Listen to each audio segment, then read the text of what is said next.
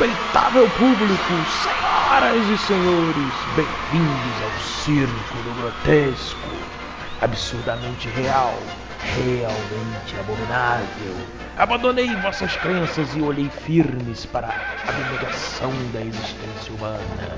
Tenham suas curiosidades saciadas ao observar as pitorescas esposas dedicadas às prendas do lar enjauladas, espécies assalariadas que correm de um lado para na grade social e choram sangue, animais que se agridem até a morte com pedaços de papel. Bebei do leite dessas bestas do circo do grotesco. Aqui passarão os mais excêntricos seres que cospem regras, escarram diplomacia, urinam educação. Essas abominações que fogem ao instinto natural humano só são vistas entre as feras do circo do grotesco. Os não habituados ao horror social taparão seus olhos, pois temerão o inverossímil e a estapafúrdia excreção do gênero humano, envolto dos repugnantes ornamentos engravatados, ou da repulsiva reluzência que o confinamento monetário lhes castigou. Senhoras e senhores, tapai vossos narizes ante tão enojante odores de alfazema, lavanda e fedorentina aromática de pior cheirume, os animais socializados do circo do grotesco não tem pior comparação. Honorável plateia, celebrai, pois além de mim, seu humilde apresentador, só vós podereis desfrutar o que há de mais pitoresco neste mundo, desorganizadamente estratificado, representado nas criaturas que, viciadas na erva daninha da moralidade, perderam toda a sua naturalidade para viver. A bestialidade da conduta, impostura do abominável cidadão de bem.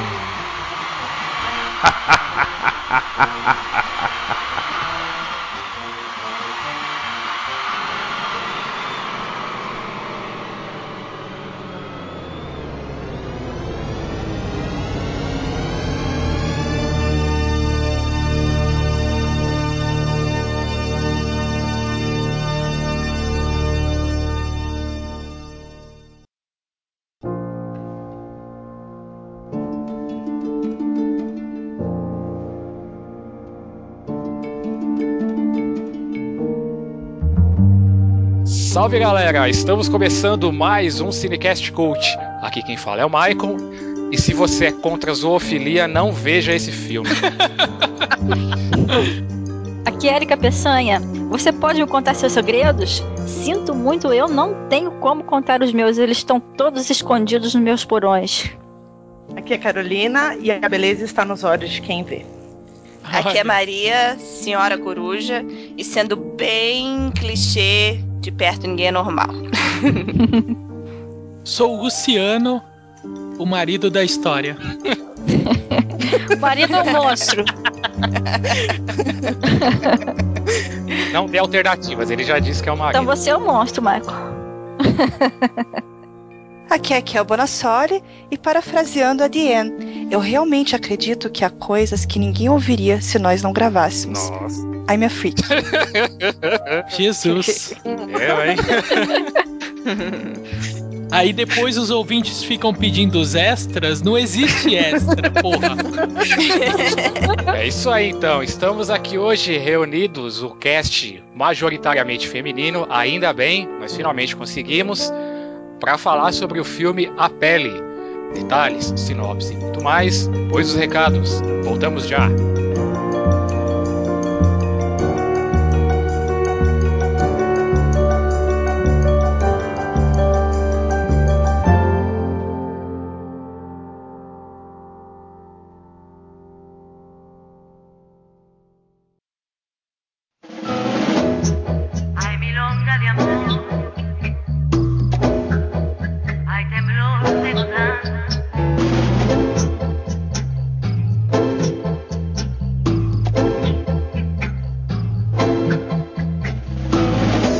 Isso aí, vamos lá então para os recados do Cinecast.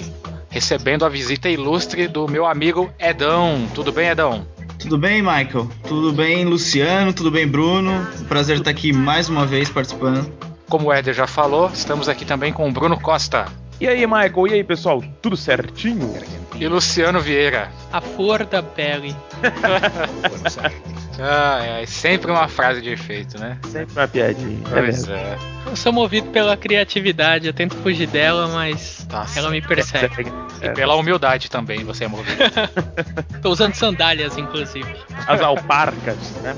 Bom, antes da gente passar aos recados dos ouvintes, mensagens relativas ao episódio anterior, primeiro aos canais de contato, certo, Bruno? Começando pelos e-mails. O pessoal que quiser falar com a gente através do e-mail é muito fácil. Manda um e-mail para cinecast.cinecast.com.br ou para contato@oscinéfilos.com.br e deixa sua mensagem aí pra gente ler no quadro de e-mails e recados. Certo. Além disso, nós temos também os canais de contato nas redes sociais, né, Luciano? Facebook, essa rede social quase ninguém conhece. Há páginas tanto do Cinéfilos quanto do Cinecast. No caso do Cinéfilos, facebook.com barra os Cinéfilos, Cinecast, facebook.com barra cinecastface. Fácil, fácil. Temos também o Twitter, né, Luciano? É, Michael, é. Tem também o Twitter, arroba Cinecast ou arroba os Cinéfilos. Como diriam aquelas pessoas da propaganda, mas isso não é tudo. A gente ainda tem mais uma coisa pra você, que é o Cinecast Voz. a possibilidade sonora de ter a sua presença entre nós para discutir aquele filme divulgado na Sidebar, os pontos positivos e por que não os negativos também. Quer participar? Acessa ocinéfilos.com.br barra cinecast barra cinecast voz acompanhe o tutorial e participe virtualmente dessa bandalhada que é a equipe do Cinecast. Bandalhada, essa foi boa, hein, bicho? Tô desenvolvendo neologismos. É isso que eu tô pensando. O Luciano tá querendo, né, sair do dicotomia. Ele tá querendo criar a cultura do Luciano, né? Um, uma gíria própria, um palavreado próprio. Vamos fazer isso. Logo mais na loja do Cinéfilos, o dicionário de neologismos do Luciano. Opa, opa, falando em loja dos cinéfilos, Luciano, continue e fale aos nossos novos ouvintes que estão chegando e ainda não conhecem a loja. Pois bem, como todo capitalista maldito e miserável que precisa de dinheiro, o Cinéfilos acordou para essa possibilidade empreendedora. Criou a sua loja e nela vende os seus produtos customizados ao universo cinematográfico. Por enquanto, canecas e pôsteres. Na loja dos Cinéfilos você tem a possibilidade de tomar contato com tudo que a gente mais gosta, que são os filmes que nós comentamos ou aqueles que nós fazemos referências timbrados e estampados no- em produtos de ótima qualidade com preço super acessível. No endereço lojaocinéfilos.com.br. Muito bem, Luciano, serviço completo, hein? Parabéns. Poxa, me senti participando até daquele programa da Polishop, lembra, Michael? É, pois é. Exato, era isso que eu ia falar. Me contrata Polishop. Muito bom. Agora vamos aos recados dos ouvintes relativos ao episódio anterior, O Homem Bicentenário. E o primeiro recado, Michael, é do Mikael Mendes, que é editor de vídeo e de Uberlândia. Olá, pessoal do Cinecast. Venho por meio deste e-mail parabenizar e agradecer pelo ótimo podcast que me proporcionaram. Cinecast Cult 21, O Homem Bicentenário. Que pra mim foi de longe o melhor episódio que já ouvi, apesar de ainda não ter escutado todos. Sou ouvinte de podcast há mais ou menos dois anos e pela primeira vez mando e-mail para algum deles, pois estava esperando um podcast que realmente valesse a pena enviá-lo. O Cinecast Cult 21 foi este caso, não apenas por ser um filme que eu gosto bastante, mas também pelo cuidado e minuciosidade do podcast de vocês, que desta vez me fez revisitar essa grande obra cinematográfica, a qual, apesar de fazer tanto tempo que havia assistido, estava guardada em meu coração. Obrigado mais uma vez pelo episódio e que vocês continuem com esse maravilhoso trabalho, podendo ter certeza que ouvirei todos. Poxa, Mikael, é. Cara, é realmente emocionar, cara. A gente agradece aí, né, Michael, por esse elogio e principalmente por ele ter mandado um e-mail, né? Isso que a gente quer do pessoal, que as pessoas participem, né? Embora os recados eles sejam lá na postagem, eles sejam importantes, a gente sempre procura ler e responder a todos. quando as pessoas participam por e-mail, a gente pode dar até uma atenção mais personalizada, porque a gente consegue receber e filtrar um por um, bonitinho. Eu costumo até responder aos ouvintes, como foi o caso do Mikael, Legal. com mais calma, né? Bem interessante. Valeu, Mikael. Bom, o segundo recado é do Fernando é, e ele disse o seguinte: Bem, o que dizer da escolha do filme? O Homem Bicentenário é um filme raso, sem sal, daqueles que a gente faz cara de nhé. Eu já ouvi o cast cheio de suspense e fiquei realmente pensando: que raios esse filme pode acrescentar? E a discussão foi mais do que madura, de um filme que sinceramente é um tanto quanto água com açúcar. Que me perdoe o Nerd, Master, comparar Columbus com Spielberg é de uma falta de sensibilidade gigantesca. Existe um mundo que separa ambos, universo para ser mais exato, onde um é o mestre do cinema, um mito, uma lenda viva, enquanto o outro é alguém que gosta de fazer cinema e copia muito do Spielberg. Não vou me alongar mais, o cast foi ótimo, mas o filme é ruim.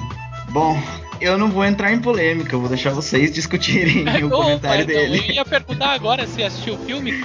Eu já assisti, já assisti há muito tempo atrás já. Não posso dizer que o filme é ruim, o filme não é ruim, mas também não é uma obra-prima, uma, uma masterpiece do cinema. não. Eu diria que é um filme razoável. Não chega a ser sem sal, mas também não é um puta filme. Eu acho que há coisas muito melhores no mesmo gênero. É, isso aí foi uma discussão que estava rolando, aliás, ainda está rolando lá nos comentários, porque teve gente que acha que o filme é bom, deixou lá sua opinião, outros, como o Fernando, que acham que o filme é muito ruim. Uma das coisas que eu intervi lá, particularmente, é de que esse filme, para mim, não é uma das obras-primas mesmo, mas ele se propôs um papel muito claro e, na minha opinião, ele cumpriu. Então, acho que ele tá dentro daquilo a que ele se propôs, né? O que, que você acha, Luciano? Ah, cara, eu tentei me omitir durante toda a discussão lá nas postagens. Você vai me colocar na saia justa agora? Claro. Entendo o seguinte: de fato, não é uma obra-prima. Inclusive, o próprio Fernando, num outro comentário, tinha sugerido que as escolhas dos filmes para o Cinecast seguisse aí um nível ascendente no que diz respeito à qualidade dos filmes. Primeiro, a gente tem que discutir o que, que é qualidade, já considerando que é um termo tão relativo, né? Que é bom para um, a gente viu na primeira mensagem do Mikael lida pelo Bruno, talvez não seja para outra pessoa, enfim, é um campo minado, na minha opinião. Mas considerando que esse filme, independente de ter sido uma boa adaptação ou ter feito jus ao legado do Asimov, teórico e literário da ficção que ele criou, eu acho que é um filme que não se propõe a ser tudo aquilo que foi discutido nos comentários. É um filme despretensioso, se é que a gente pode usar esse termo.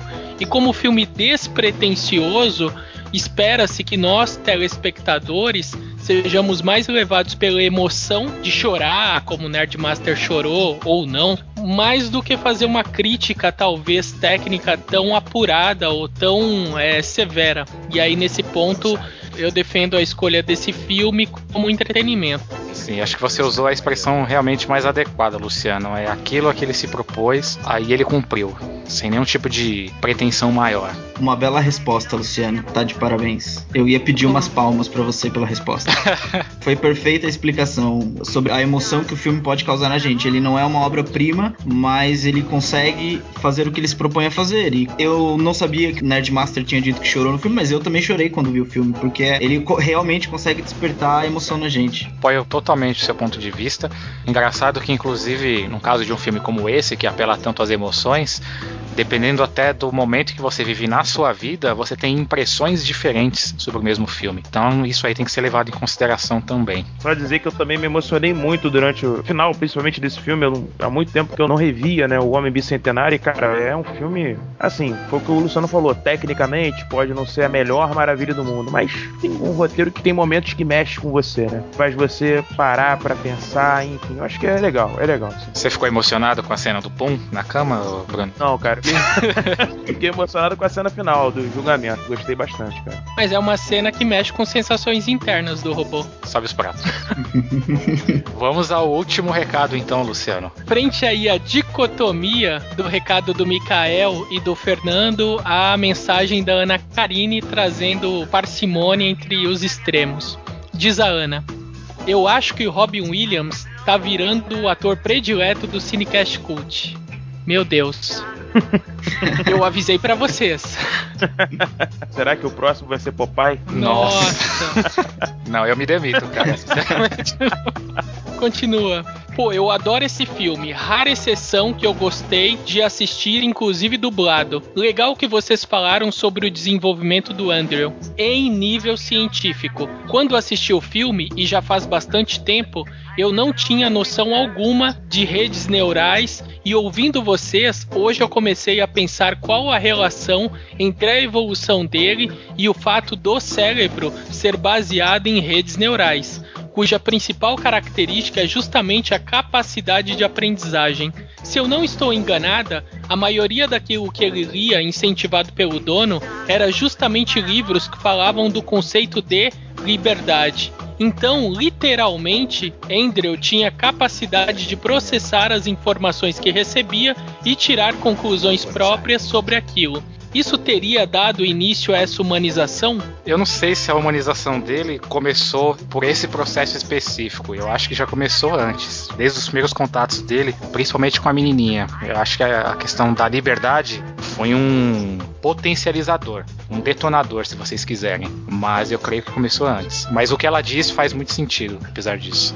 Não, eu concordo. Eu acho que esse processo, na verdade, de humanização dele, no filme, pelo menos, aparenta quando ele se liga na tomada, né, Pra dormir, digamos assim, recarregar a sua bateria. Ali já acontece algo estranho, né? Pelo menos pra mim, no meu entendimento, quis mostrar como se ele estivesse sonhando. Até comentei isso no cast. Ali já mostrou que o robô tinha alguma coisa de diferente, né? Que ele não, não era o padrão. Mas eu acho que o processo de humanização dele no filme, pelo menos, fica bem claro na hora que ele quebra lá o brinquedo da menininha, né? Que era aqueles cavalinhos de vidro, e ele faz um de madeira, que ele mexe com a arte, digamos assim. E fica claro que ele tem alguma coisa a mais, que ele é uma anomalia, como até o próprio dono da empresa se refere a ele. O que que a Karine pensa? Continuando o recado. Na minha cabeça sempre ficou a ideia, entre outras muitas, de que as implicações que o ser humano teria se tivesse a capacidade de criar um cérebro artificial, com essa complexidade neural, claro, que esse desenvolvesse independente da sua programação inicial e se tornasse mais complexo do que originalmente foi criado. Ele vai aprendendo, primeiro com o senhor, depois, enfim, ele vai tendo uma crescente de aprendizado e isso vai é, despertando nele um interesse pela própria cultura humana, pela humanidade em si. Tanto é que o processo que ele vive dentro do filme é um processo de humanização, né? Sim. Será que teria fim? A Karine pergunta. Até onde essa evolução iria, dependendo do que lhe é ensinado? Lembrei aqui do cast do 2001 que a gente fez. Aquela questão do super-homem, mas seria algo muito, muito estranho, né? Você sair de um robô, chegar num tipo de ciborgue, né? Depois passar para um humano e evoluir disso. Esse tema de máquinas que podem aprender, isso já foi visitado, embora de forma indireta, no próprio Exterminador do Futuro 2. Inclusive é um diálogo que fala sobre isso lá, né? Verdade. Melhor a referência que o Michael fez, porque ele nunca seria um homem, né? Por completo. Não, não é possível isso. Então acho mais interessante a referência que o Michael utilizou. Mas é interessante que, que a Ana Karine falou da questão de não ter fim. Ele se dá um fim. Para ser humano, para acompanhar o amor dele, ele se dá um fim. Que ele amadureceu ao ponto de entender que a morte é o ciclo também da vida. Ser humano é estar frente a frente o tempo todo com a morte, né? Por mais que a própria capacidade de aprendizagem, no caso do robô, ela seja, na perspectiva da Ana Karine, indefinida, né? Infinita. Tô dando parabéns a ela pela percepção, muito bacana.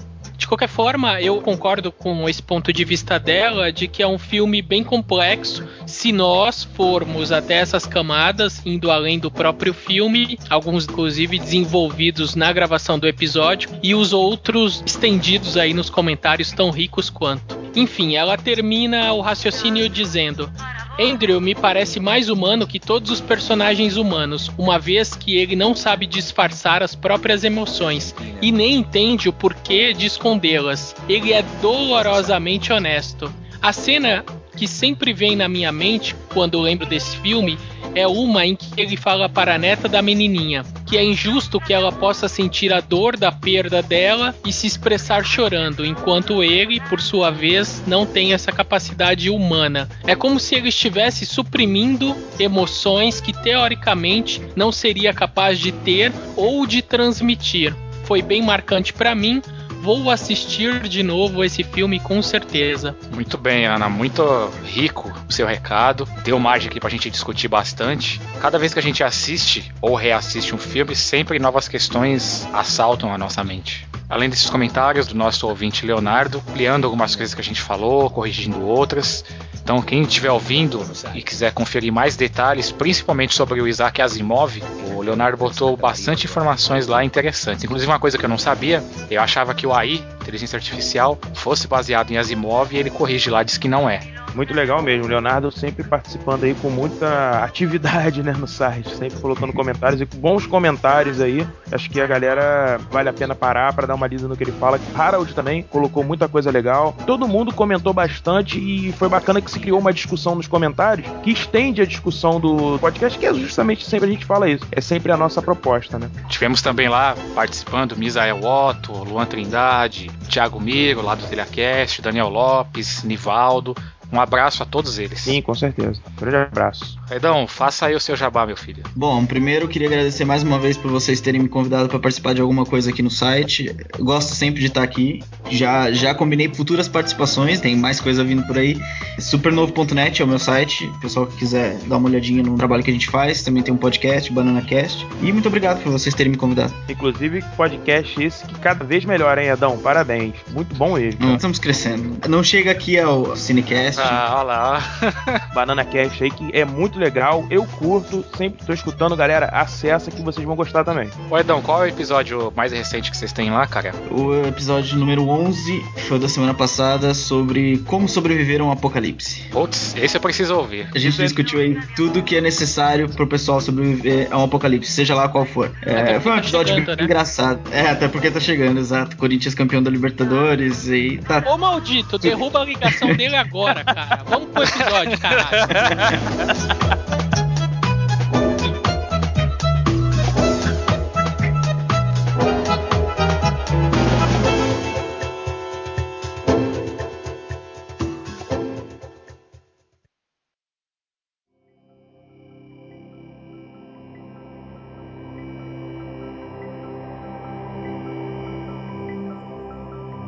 Bom, estamos de volta. Vamos agora tratar do filme A Pele, a começar com a nossa sinopse. Casada com um homem mais velho, Diane Arbus passou muito tempo procurando seu próprio destino. Ela sente que falta algo em sua vida, algo que encontra em seu vizinho, o misterioso e recuso Lionel Sweeney. Entre a atração e o medo começa uma intensa relação, uma viagem ao fundo das emoções da alma. Essa é uma história baseada em fatos. Isso aí, informações técnicas deste filme, a ficha do filme. Ele pode ser classificado como um drama ou até mesmo como um romance. Ele foi lançado em 2006. A direção é de Steven Scheinberg. O roteiro é de Erin Wilson, o roteiro cinematográfico, inspirado na obra de Patricia Borsworth, que escreveu uma biografia da Diane Arbus, em 1984. A direção de arte é de Amy Danger, fotografia de Bill Pope, música original Carter Burwell, protagonista Nicole Kidman, que interpreta Diane Arbus, coadjuvantes Robert Downey Jr., que interpreta Lionel Sweeney, e também Ty Burrell, que interpreta Alan Arbus.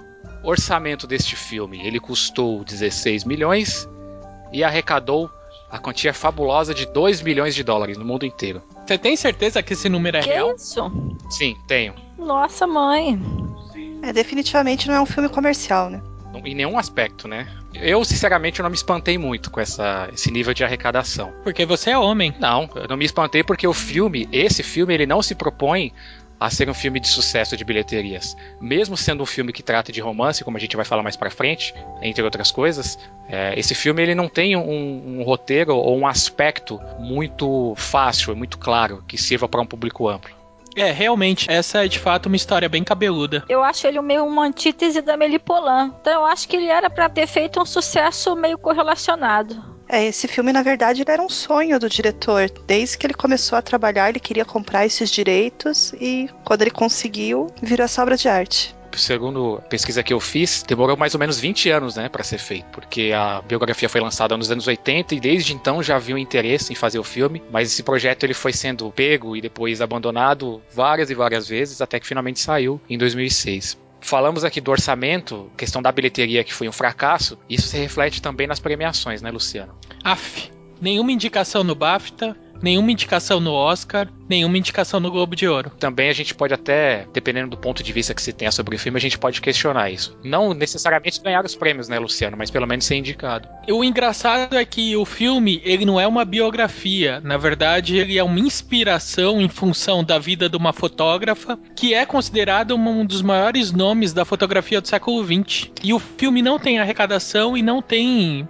premiação, é muito curioso isso. A história da criação desse filme é bem legal, né? Porque eles se propuseram a fazer um retrato mesmo, como se fosse uma das fotos dessa fotógrafa em forma de filme. Por isso que eu acho ele tão interessante. Mas como se fosse uma foto da mente dela, né? É, porque ele tem várias características e vários easter eggs ali da obra dela. É um filme bem fotográfico, né? Sem nenhum trocadilho. Why would you want to take a portrait of someone you've never seen, Deanne? Vamos tentar aqui situar quem está nos ouvindo a partir das cenas iniciais desse filme. Acho que excetuando aquela parte em que você tem subindo os créditos, tem até relevância fotográfica, mas em termos de enredo, o filme começa com uma digressão. Né? Você tem a Diane Arbus indo até um local que a gente vê ali que é um campo, né? uma colônia de nudismo, só que imediatamente depois o filme retorna pro início da história, onde a gente é apresentada a Diane na sua vida familiar e aos seus parentes próximos e todo aquele evento social que está ocorrendo na casa dela. Que na verdade a família dela, o marido é fotógrafo, coisa que ela também é e viria a se tornar ainda mais. Só que também a gente tem ali a questão dos sogros dela que trabalham com peles, que também já começa a fazer um pequeno trocadilho com o filme. Quando eu tava fazendo o roteiro discutir esse filme, eu pensei assim, bem, vamos discutir tema e enredo, né? Esse filme, ele é um filme de amor ou ele é um filme de autodescoberta? Acho que ele fala mais de autodescoberta do que de amor. Eu concordo. O, o centro da discussão ali, pelo menos aparentemente, é a relação dela com um outro homem. Não, na relação dela com outro homem é o pontapé para ela se descobrir e se soltar das amarras do casamento. Porque ela é uma, uma pessoa que se casou e estava vivendo a sombra dele, né? Tem aquela cena em que ela vai apresentar o trabalho dele, pergunta o que ela faz e ela chora. Por quê? Porque ela se sente uma inútil. E ao mesmo tempo, ela tem uma série de sonhos que ele mostra para ela que ela não é tão estranha, tão freak quanto ela pensava e que ela pode correr atrás disso. Mas eu achei o papel do marido também muito interessante nesse sentido, porque ele, ele encaminha ela de certa forma. Mas ele não tá à parte, então um pouco a história de amor sim, a história de crescimento do casal, porque mostra sempre uma certa condescendência da parte dele que permita que ela vá para depois voltar. Isso que eu acho bonito no filme, essa noção de que você tem que esperar o companheiro atingir algum lugar para poder voltar para você. Mesmo que esse outro lugar seja o adultério? Olha, aí a gente vai entrar em algumas polêmicas, né? Não, mas é para isso mesmo que a gente tá aqui. Cada casal tem seu acordo. Se o acordo do casal for esse, o que fazer? E não é só um acordo que casal tem. Todo casal tem um acordo consciente e um acordo inconsciente. Eu acho que a maioria dos casais nem fala em acordo consciente. Isso já é péssimo. Mesmo que ele não fale, é pior ainda, porque quem vai comandar esse acordo vai ser o inconsciente. É, só que de certa forma, creio eu, que isso é muito mais fácil de se dizer do que de se fazer. No caso desse, desse filme específico, então, acho que vai se construindo aqui entre nós a imagem de que o amor nesse filme, ele é um fio condutor, certo? Ele não é a finalidade em si. Eu acho isso, Michael. Eu vi o filme como, além da autodescoberta, ele mostra várias visões. Você começa a enxergar o marido pelos olhos dela e, de repente, ela pelos olhos do marido, na figura dele. E eu acho que essa questão do adultério, que a Erika falou que a gente entra em, em várias polêmicas, eu concordo, porque tudo você pode enxergar de várias maneiras. E ali no filme o adultério é só um fato, é só um, um fato simples diante de coisas bem mais complexas, assim. E eu acho que todo casal, como a Erika disse, inconscientemente tem isso. Why would you want to take a portrait of someone you've never seen, Deanne? Ainda que o filme não se propõe a ser biográfico, aquela mensagem inicial serve como advertência, né, para isso. Na verdade, parece mais um tributo do que uma biografia, mas o, a personagem do filme, ela parece que tem essa característica, meninas, como uma característica inata que vem da vida dela, do estranho, do interesse pelo bizarro, se é que a gente pode chamar assim, enfim.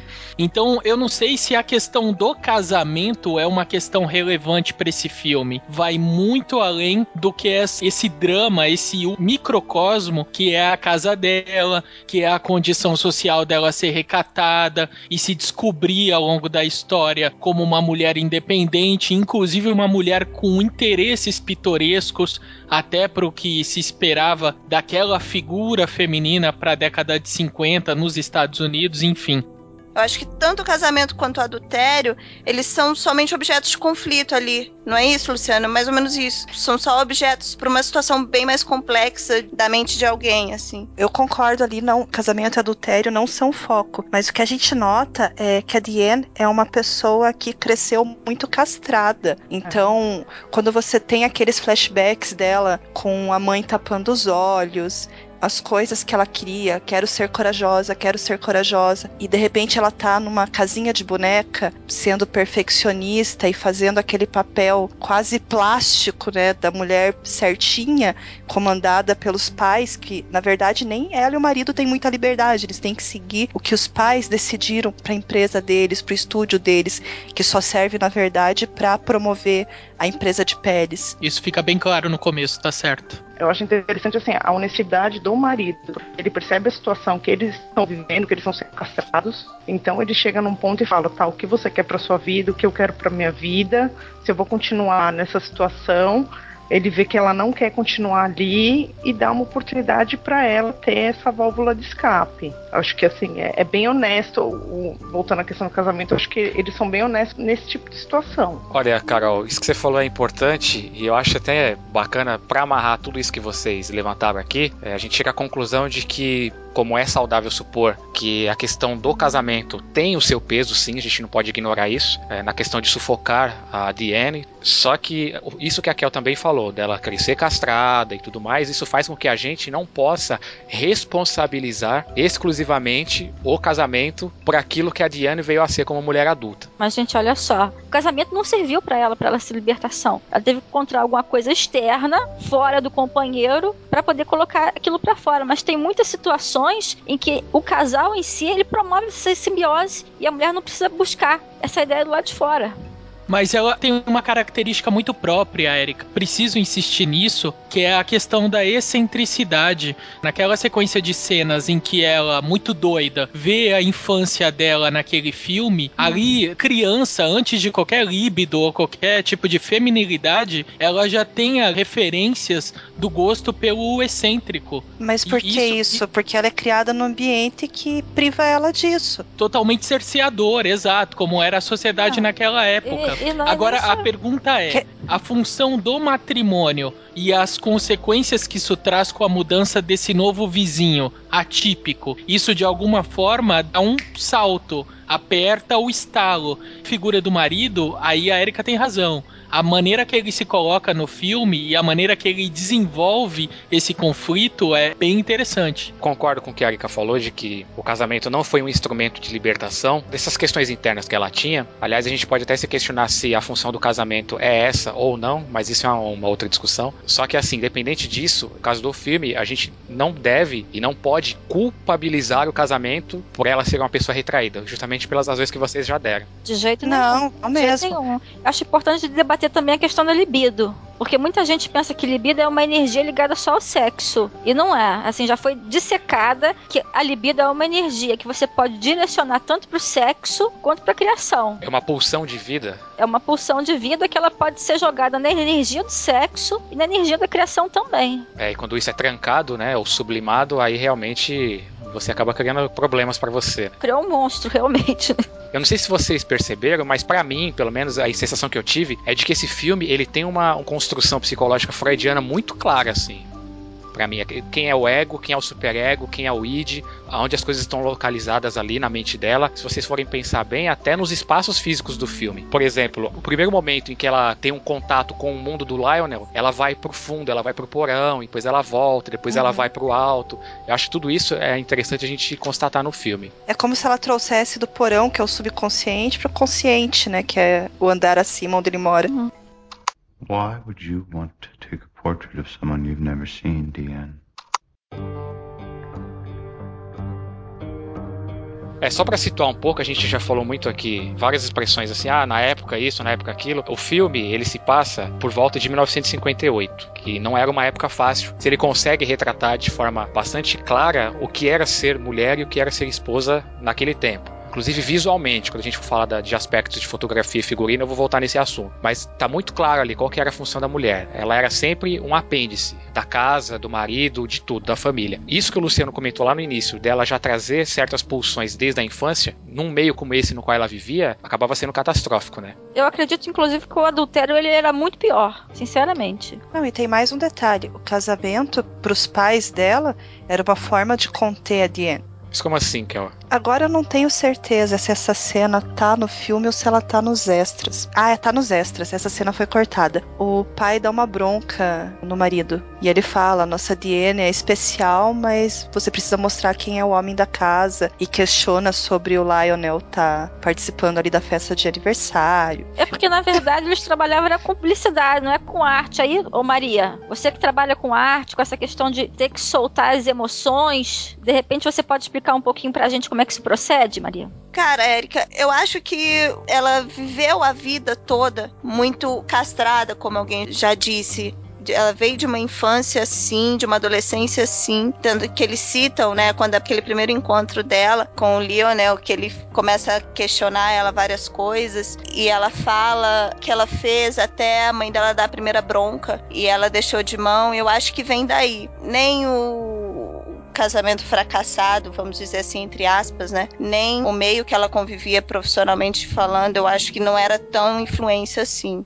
O que eu queria ouvir de vocês é o seguinte: no filme, tudo bem, a gente já pega a Diane como uma personagem parcialmente desenvolvida, alguém que tá vivendo um processo complicado de lidar com o seu monstro interno, e lá no final do filme a gente tem uma outra Diane, certo? Que é completamente diversa da primeira. Fiz até uma graça, né, no roteiro, eu coloquei como a trajetória da heroína, os passos que ela procede. Vocês consideraram que isso foi bem desenvolvido no filme, ou vocês acharam que houve algum erro, alguma falha de roteiro aí? Mas é isso mesmo. O argumento do filme e o desenvolvimento do roteiro se baseia nisso. Você sai de um ponto A, que é uma mulher totalmente atrofiada, socialmente, matrimonialmente, para uma mulher independente, inclusive artisticamente, numa senhora vanguarda no que diz respeito à fotografia, ao objeto fotográfico que ela buscava. E o que se propõe o filme, pelo menos na minha interpretação, é o desenvolvimento desse ponto A até o ponto B. E aí a figura do Lionel é o grande impulso, o grande estímulo para que exista essa trajetória. É isso mesmo. Sim. Vocês repararam que ela perdeu a virgindade com cano? Não, eu não lembro dessa cena, sério mesmo? Eu vi ali uma mulher perdendo a virgindade. Eu vi. Ah! Agora eu entendi a imagem. Poxa. E ela tira a própria virgindade. E ele dá a chave pra ela. Olha que bonito isso, hein? Ela colocou a mão lá no fundo, Isso, tirou a chave pra. Essa é a parte que eu não entendi da perda da virgindade. Virgindade cabeluda, então, você quer dizer é isso? E depois pegou uma chave. uma virgindade da alma, vamos dizer assim, da- das bizarrices dela, né? Essa cena que você falou, ela se situa entre dois estágios que a gente pode perceber claramente no filme. Entre a Uhum. inquietação, que ela mostra desde o início, e ela vai numa crescente. Esse ponto é o marca passagem dela, entre a inquietação e a descoberta, que é quando ela começa a tomar contato com esse mundo novo, né? Esse mundo diferente Aham. que ela viu. Inclusive, eu tracei até um paralelo, não sei se é adequado, mas pra mim faz muito sentido. No caso da roupa que ela tá usando e na forma como a cena é feita, quando ela sobe a escada pela primeira vez pra ir à casa do Lionel, aí vocês dão um pause nessa cena, aí vocês abrem uma outra janela lá no labirinto do fauno, a cena em que a Ofélia tá descendo a escada do labirinto. Eu digo mais: Alice no País das Maravilhas. Ah, fi, referência ao que não falta. Sim. Não, mas essa é escancarada. Lembra que ele fala: perdi meu coelho branco? Sim, sim, sim. Isso dá um bloco desse cast falando sobre essa comparação. Então vamos, vamos, vamos pra frente, que tem mais, então. É, tem a roupa, tem o chá que eles tomam. O mergulho na piscina. Isso. Tem muitas referências mesmo. Pra mim ficou fixa essa do Labirinto do Fauno, porque inclusive a roupa que a Diane tá usando é a mesma roupa que a Ofélia usa no filme lá. É igualzinho. Ora, mas seja no Labirinto do Fauno ou no Alice, a proposta é a mesma. É, é o que eu falei. Você sai do mundo desdenhoso, tipicamente real, pra ir pro mundo de fantasia. Claro, no caso dela, grotesco. As duas têm o objetivo de se tornar um ser inteiro. Eu senti um tom de repulsa no grotesco do Luciano, queria entender É? por quê. É que eu tô defendendo uma bandeira hoje. Ah, Qual a é? bandeira, Luciano? Fa- Fale mais sobre isso. do moralismo. Ah, hoje você é o senhor moralista? Hoje eu sou o marido. Porque olha só, uma, uma outra coisa que fica bem marcada no filme é que quando a gente tira alguma coisa da sombra, ou seja, quando a gente toma conhecimento de alguma coisa, a gente obviamente começa a trazer essa coisa à luz. É como se essa coisa fosse se dissolvendo. Então isso é bem caracterizado no filme, na medida que ele vai saindo lá de dentro, vai começando a sair, chega um momento que ele se raspa todo. Então ele termina totalmente mudado, ou seja, todo o monstro dela ele é levado à luz. Isso começa antes dele sair do quarto, quando ela desce pro porão e é uma cena escura. De repente a luz é acesa.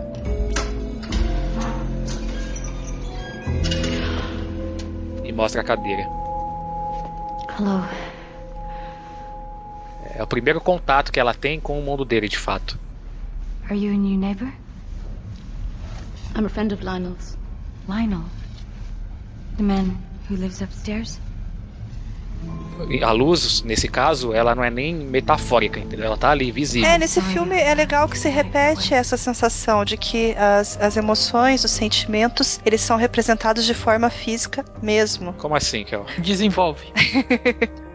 Tem muitas coisas, muitos símbolos que poderiam eh, ser mostrados como sensações e eles são mostrados como símbolo grosso mesmo. Eu tenho um exemplo que não é sentimento, mas é um símbolo que remete ao inconsciente da Diane, que nós falamos aqui já, que é a água. É, isso que eu tava pensando também, aquela entrada dela na piscina. É, aquilo é, é a submersão dela na emoção mesmo, né? Bem lembrado, nessa aí tem aquela da janelinha. Abrir uma janela na sua mente e ver o passado. Isso. É uma porta, né? Uma portinha que também remete a Alice, né? Ou seja, então esse filme todo, do começo ao fim, ele chupa basicamente a inspiração da. Olha, chupa num, num cast como esse é bom, hein? O Michael quer sair daqui com uma namorada, ele só não sabe que todo mundo é comprometido. Se tivesse saído daqui com uma namorada, eu não estaria falando chupa. Não nesse Exato. contexto, né, meu bem? Mas enfim, ele suga, ele chupa da inspiração da Alice do princípio ao fim. Eu acho que não é falta de criatividade, eu acho que é referência. É referência entendeu? e é dito no documentário feito pela HBO, em que o diretor e a designer de arte falam isso. Que eles se inspiraram e quiseram fazer essa brincadeira, tanto com as referências à Alice, quanto as referências ao próprio trabalho da Diane. No, no finalzinho do filme, quando ela ganha aquele álbum em que tem lá Untitled by Diane Arbus. Quando eu fui ler a biografia, o resumo, né? Eu não li a biografia inteira. Você vê que ela tem uma coleção que se chama Untitled, sem título. E a trajetória biográfica dela, historicamente falando, ela é muito confusa no sentido do estalo, do estopim desse insight criativo de ir pros desapegados socialmente. Então, o que que o filme, na minha perspectiva, faz?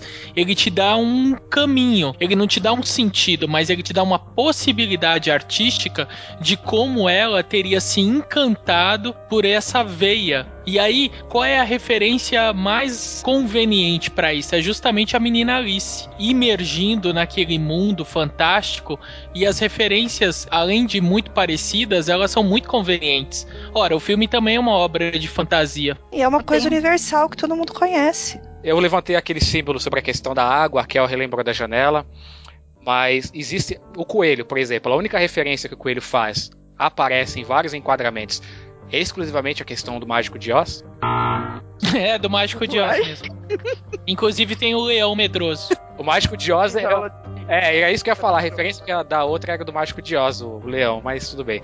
Do da Alice no País das Maravilhas. E o primo It, né? Oh,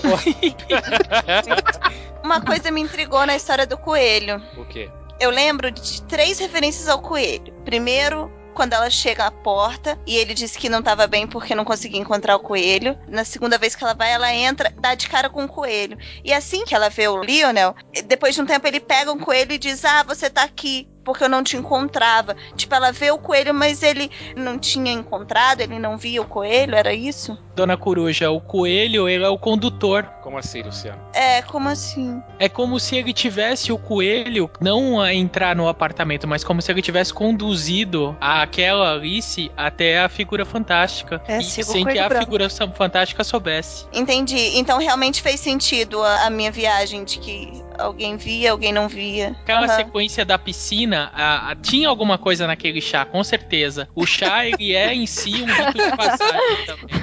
Mas é, é um rito de passagem. A gente não tem lembrado de comentar isso nos filmes. Realmente, esse chá foi a entrada de um ritual que ela começou. E a própria entrada na água, né, Luciano? Sim. Prosseguimento a esse ritual. Mas especificamente de que forma, Erika? É você marcar uma passagem importante. E ali, os dois marcaram uma passagem importante na vida deles. Foi criado esse ritual da entrada dela, na submersão dela no mundo dele. É a partir desse momento em que ela entra na piscina que ela não só começa a dar razão ou vazão à personalidade que ela tinha introjetada, como profissionalmente ela começa também a se caracterizar.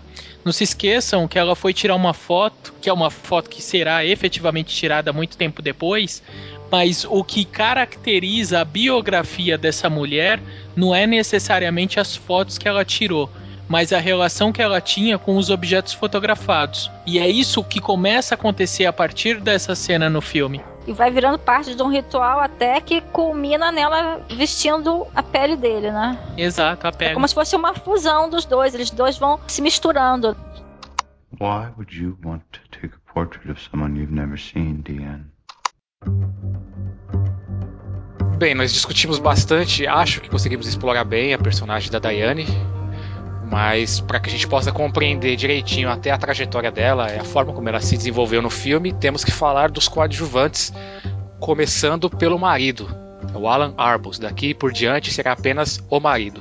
Essa personagem, eu- acho assim, ela é fundamental na vida da Jean, que pra mim é ele que dá praticamente a cara branca pra ela ir pra essa vida se encontrar e tudo mais. Eu fico até muito com a dó do marido, porque ele é extremamente honesto com ela e em vez ela também chegar e falar, olha, eu consegui me encontrar, não vou conseguir mais lidar com essa questão da vida de propaganda de margarina, eu quero viver minha vida. Então eu, eu acho muito errado, assim, da parte da Jean nesse sentido. Então, o marido até deixa a barba crescer pra tentar rivalizar, né, com o, Lionel, mas no fim é, não dá certo, assim, todas as tentativas que ele fez, né, o possível pra manter a mulher ao lado dele acaba não, não dando certo. Eu gostei muito da atuação do Ty Burrell, eu achei que ele foi muito feliz na, na personagem, ele interpretou muito bem. Vi ele muito pela visão da Diane. E a gente consegue ver a inversão de papéis ali. A gente en- enxerga ela pelos olhos dele e ele pelos olhos dela, assim. À medida que ela vai se desenvolvendo, ele vai murchando, né? Peguei muito isso da personagem. Eu achei a personagem muito interessante.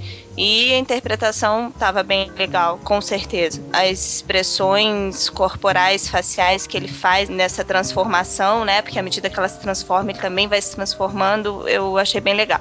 Então, mas ele me convenceu porque você vê em todas as atitudes dele a devoção que ele tem pela Diane. É essa devoção, esse amor incondicional que faz com que ele seja conivente, passivo, que ele perceba as coisas acontecendo e faça vista grossa e até apoie. Quando ela decide tirar as férias e fazer o projeto fotográfico, ela ainda questiona, mas não tem problema mesmo? Ele fala, não, querida, eu acho ótimo, sabe? Ele mostra o apoio. E ele chora, ele sente. É verdade, ele chora, né, no filme. Eu tinha me esquecido disso. Ah, coisa mais linda. Eu, eu acho que é lindo que ele mostra apoio, mas ele não mostra crescimento. Assim, eu acho que eu já sou meio maluquinha. Se eu fosse um pouquinho mais maluquinho e tivesse um marido desse, eu ia sodomizar ele. Ele ia viver minha mulher. Meus ouvidos ardem agora. Muito parado. Muito devagar. Gente, a mulher acostumou com um monstro, cara peludo, e volta pra um cara calmo. Não dá, ela não vai aguentar. Esse homem não vai segurar esse tranco, não, gente. Vou fazer uma pequena provocação então, pegando o que você falou. Muito parado, claro, isso eu concordo com você. Só que assim, essa passividade dele, acho que a gente chegou mais ou menos a um acordo que é pra não perdê-la, ele vai cedendo o terreno aos poucos. Se ele fosse o marido machão, que fosse confrontar e tudo mais, será que nós não estaríamos aqui falando mal dele também, por ele ser um marido impositivo? Provavelmente, porque a gente fala mal de todo mundo, né? A gente quem, cara pálida? Positivo é ser machão, Luciano? Não entendi a pergunta. Na verdade, eu acho que ele não é nem passivo, ele é contido. É, Eu acho ele um chuchu, picolé de chuchu. Romântico, gente. Ai, eu fico com o maior dó dele. Ah, gente, eu não gosto de romantismo assim, não. Ah, eu acho lindo. Ele é o homem bonzinho, né?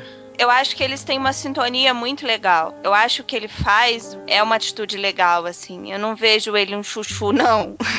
Eu, assim, eu pela fico com cabeça pena- dela. É, eu fico com pena do bichinho porque ele vai se definhando ao, ao decorrer da história, né? Enquanto ela vai se elevando, ela vai se descobrindo, ela vai explodindo em arte, em, em emoções e, e afins, ele vai se acabando pra isso acontecer. Isso não é legal, é uma, uma relação doente, né? Uma relação que não funciona. Mas eu viram- acho que ele não seja, eu não, não vejo ele como fraco. Eu não acho que isso seja uma atitude fraca. Até pelo contrário, sabia? É, é complicado você conseguir ter uma atitude desse nível. Eu concordo com a Maria e fica inclusive subentendido que ele também trai quando ele vai contratar a nova assistente. Ah, eu sabia que alguém ia destilar o veneno aqui. Tava esperando essa hora. Por favor, vai, explique. Deixa eu limpar aqui. É, ele tenta espelhar a imagem do Lionel, tentando deixar a barba crescer e chama ela pra sair daquilo, ela não quer. Quando ele vai fazer aquela entrevista com a assistente, veja de novo a cena e perceba os olhares. Sim. Perceba os olhares e perceba que ele não tá nem aí pro que a guria tá falando. E quando a Diane chega e também fala: Ah, assistente, que bom, então tá bom. E ignora, daí ele não diz que não vai ser. Sim. Ficou aquela assistente. Talvez ele estivesse esperando uma reação de ciúmes. Eu só acho que eles poderiam ter finalizado a condução dele, a aceitação, tudo eu achei natural. Mas eu acho que eles não ilustraram de forma nenhuma algum crescimento dele, algum amadurecimento dele. Não, não foi registrado. Sim. Então, por isso, eu acho que se isso fosse uma história real e os dois continuassem juntos, pelo que ele demonstrava da personalidade dele, ele não ia segurar a onda dela mais. É, na verdade, não segurou, inclusive, porque a opção do abandono foi dela, né? Não foi ele que não segurou as pontas, ela escolheu ser livre e seguiu o caminho dela. E você, Luciana, você acha que é possível a gente definir esse marido como um contemporizador? Vamos começar pela encenação, né? Pra incluir esse tópico. Ty Burrell é um dos atores que nós não veremos ou não veremos com frequência nos filmes hollywoodianos porque ele advém do teatro. E como ator de teatro, ele é muito bem. Diferente das meninas, porque eu sou menino, Você mudou? é, eu, eu me descobri agora. Ah, tá bom. É, eu vejo da seguinte forma: ainda que não seja um filme biográfico, a figura da protagonista é uma figura muito acentuada. Considerando que há uma questão romântica ali a ser resolvida, não com o marido, com o Leonel, o marido ele serve de escada para essa história. Então, para essa função, ele desempenha muito bem o papel. E essas transformações que a dona Coruja falou que acontece ao longo do roteiro, isso é visivelmente notável. Desculpa a redundância, tá, gente? O fato da barba crescer, como a Carol já tinha dito, a própria sensibilização dele, a inversão de papéis de uma figura retraída inicialmente no filme, que era a mulher, que era assistente do fotógrafo, ele passa a assistir a mulher quase como rainha do lar, aí que cuida das meninas, é aí que supre as necessidades básicas da casa, enfim, é ele que passa a ser dependente dela, situação que era inversa no começo da história.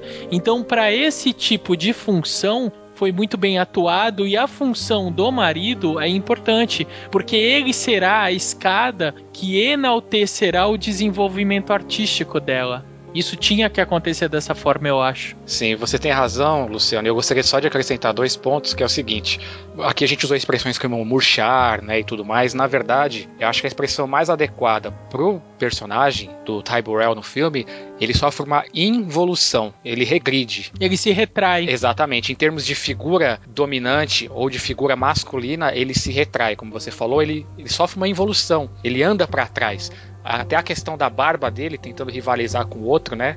É, é um tipo de guerra muda entre homens que está muito relacionado a uma guerra entre meninos e não entre pessoas adultas e cientes e satisfeitas consigo mesmo. Outro ponto que eu acho relevante, como nós estamos falando de um filme que é de uma inspiração biográfica e é uma homenagem, como o Luciano já chegou a descrever, tudo aquilo é visto pelos olhos da personagem, mas acho que isso ainda é mais visto pelos olhos da biógrafa, mais do que dos olhos da própria personagem. O que isso significa? Significa que nenhuma pessoa ali no filme, salvo os sogros, né, que sogro vai ser sempre mal falado em qualquer lugar, mas na família nuclear ali, você não tem um vilão na história. Uma, uma biografia é tão homenagem que a biógrafa e a roteirista de cinema teve esse cuidado de não causar polêmica com ninguém da família. Todo mundo, que nem o marido, ele teria tudo para ser a figura de vilão. Do filme. Mas essa personagem ela é construída de tal forma que a gente consegue ter uma visão, ainda que condescendente, no final de tudo, uma visão um pouquinho positiva dele. Se a gente tá falando de transgressão, de que ela transgrediu os valores daquela sociedade, a gente não pode de deixar de contextualizar o filme àquela época. Ele também, de alguma forma, transgrediu a sociedade justamente pela passividade, pela manutenção do matrimônio, se subjugar tudo aquilo que ele teve que viver. Sim, mas com uma diferença importante, né, Luciana? A diferença é que ele fez tudo aquilo dentro do lar, ou seja, ele passou por essa transgressão, mas ainda assim era no ambiente privado dele. Ao passo que a mulher, a Diane, como todas as outras da época, essa transgressão dela jamais poderia ficar restrita ao lar. Inevitavelmente isso ia acabar saindo para o mundo exterior e causava muitos problemas, né? É mais do que óbvio que, na verdade, esse monstro não existiu, né? Então, de forma nenhuma, de maneira nenhuma, assim, é, se fala em adultério, se fala de um contato dela, da própria Diane que existiu mesmo, com o lado obscuro dela. Sim. Mas houve um divórcio. Inclusive atípico pra época. Sim. Aham.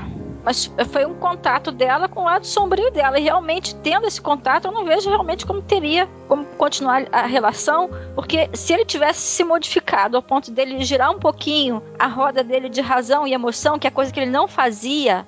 Eu acho que isso é o principal problema dele, que ser aquele cara certinho, todo racional, ele não teria mais como se encaixar nela. Mas teria jeito. Acho que nesse ponto ele continua preso à sociedade. Ele... Mas posso bancar o advogado do diabo um pouquinho? Que aliás o papel do host é só ser o, ou o alvo ou o advogado do diabo. Que é o seguinte: você falou assim, mais ou menos como se ele tentar girar em torno dela ou tentar adentrar ao mundo dela tentar fazer uma, algum tipo de convergência seria o ideal para que eles pudessem viver juntos. Eu acho que mais ou menos o legal seria isso.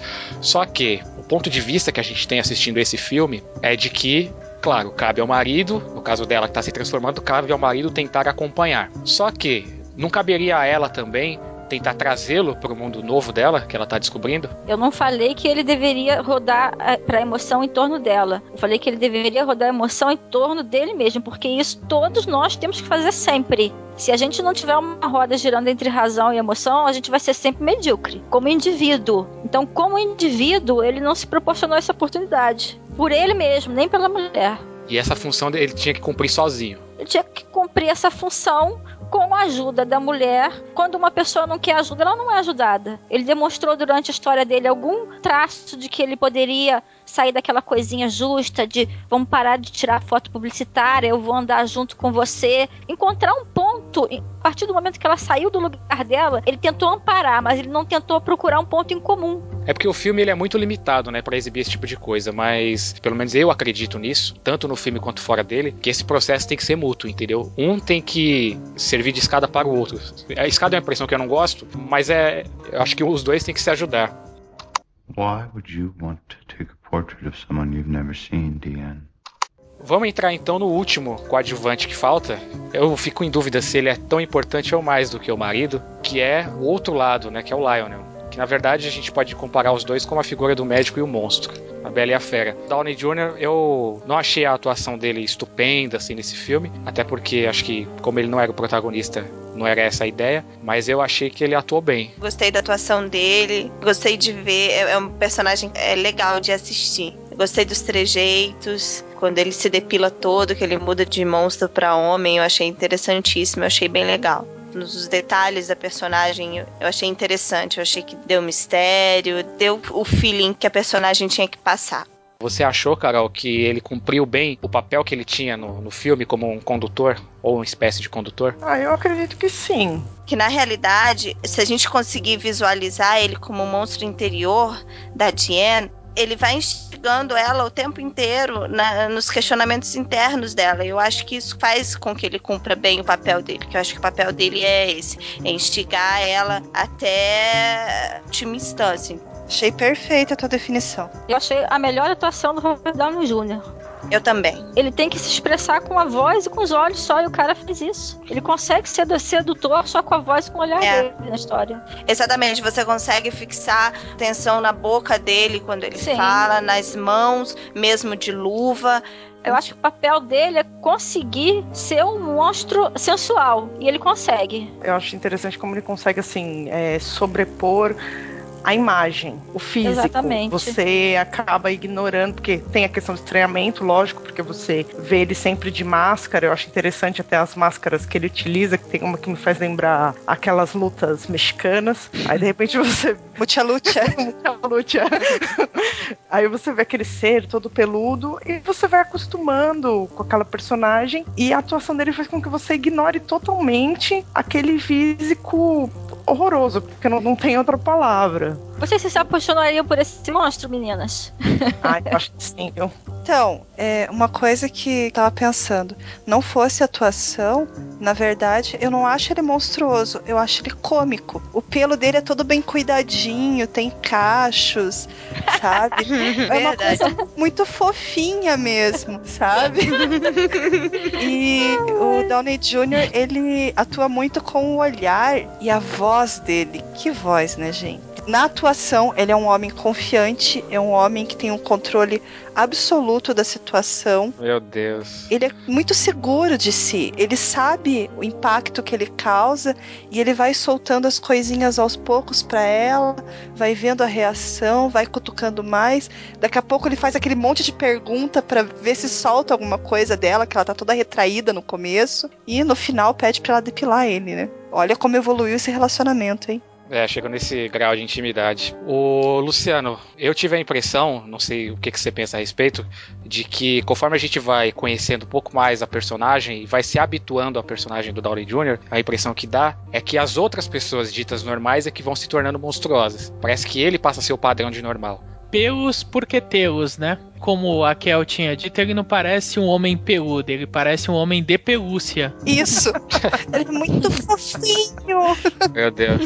Até você, Luciano. Não, essa não é minha opinião, essa é a minha interpretação. A ideia que se tem é que ele é um Dom Juan, sabe? A gente comentou no Cinecast Cult, ele é um Dom Juan peludo. Eu não sei. co- A, a- a doença física dele foi de alguma forma compensada pelas possibilidades ou pelas capacidades sedutoras, sei lá. Mas de qualquer forma, é, na figura da protagonista, até pra não ficar listando aí atributos do filha da puta, do, do Robert Downey Jr., eu vejo ele mais como uma espécie de metáfora, sabe? Da relação que a fotógrafa passa a desenvolver com os objetos fotografados. Essa empatia, essa aproximação, essa relação estreita, de alguma forma no filme, ela tá simbolizada na figura dele. Então é essa imagem que eu tenho. E a cena da depilação, além de ser inspiradora, um dia eu vou tentar fazer isso, também, cara, ela tem alguma leitura possível aí relacionada a emergir a beleza interior, sabe? Por trás de tudo aquilo há uma outra beleza que agora é física, não é de outra natureza senão física, que sobrepõe aquela imagem anterior que a gente tinha. Essa é a impressão masculina que eu tive dessa figura. Caraca, juntei tudo que vocês falaram agora, fiz um mix e pensei numa coisa. O que a Maria disse sobre ele ser a representação do monstro interior dela é mais do que isso, porque se você começar a reparar, ele mostra os passos que ela seguiu enquanto fotógrafa, a Diane real. Quando pergunta os lugares onde ela queria ir, e ela fala hospital de boneca, sanatório, a morgue, né? No necrotério. necrotério. Então, foram lugares que ela fotografou. E as pessoas que ele apresenta pra ela também, as gêmeas, tudo aquilo ali representa lugares que ela foi, pessoas que ela fotografou ao longo da carreira. Vou ilustrar isso com dois exemplos práticos no filme. Primeiro, o diálogo que eles têm no apartamento dele é um negócio complicado, até de se entender objetivamente, porque ele parece saber coisas da intimidade do passado dela que não faria sentido se você se prendesse a questões lógicas. Ele já sabe o nome dela quando ela chama. Well, then I would like to take a portrait of you, just you.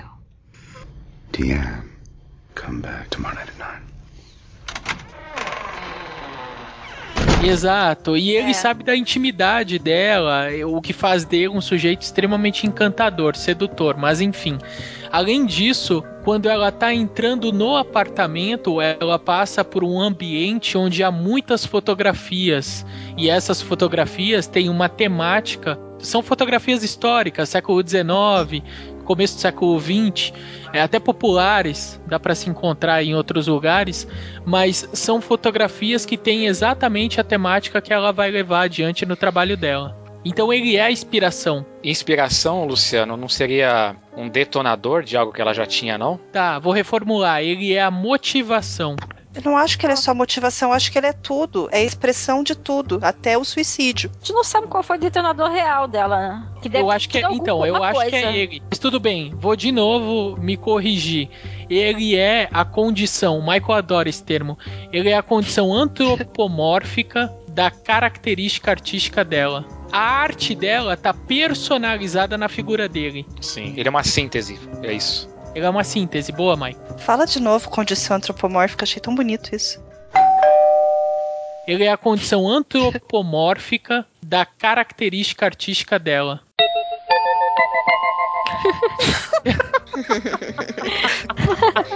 Eu, eu Gente, eu amo o Cinecast, viu? Beijo.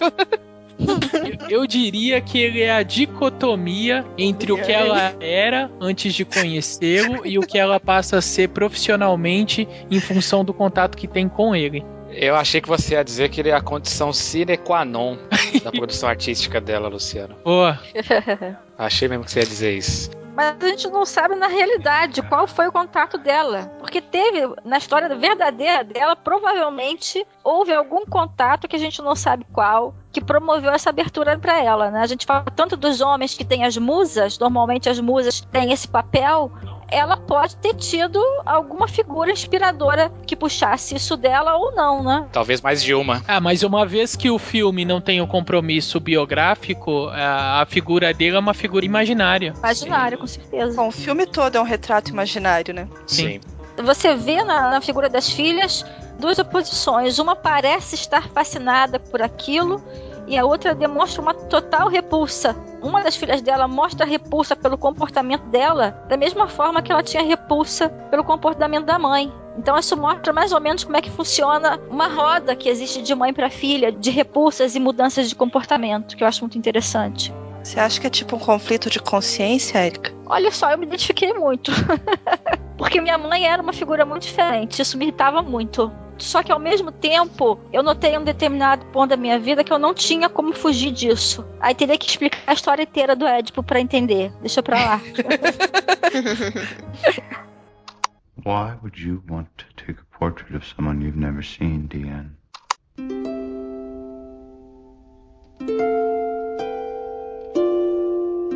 Acho que a gente pode iniciar falando um pouco sobre fotografia, figurino, até maquiagem, né, no caso desse filme, que tem alguma relevância. Que impressão causou vocês esses elementos no filme? Ah, o filme é lindo visualmente, tem muito elemento.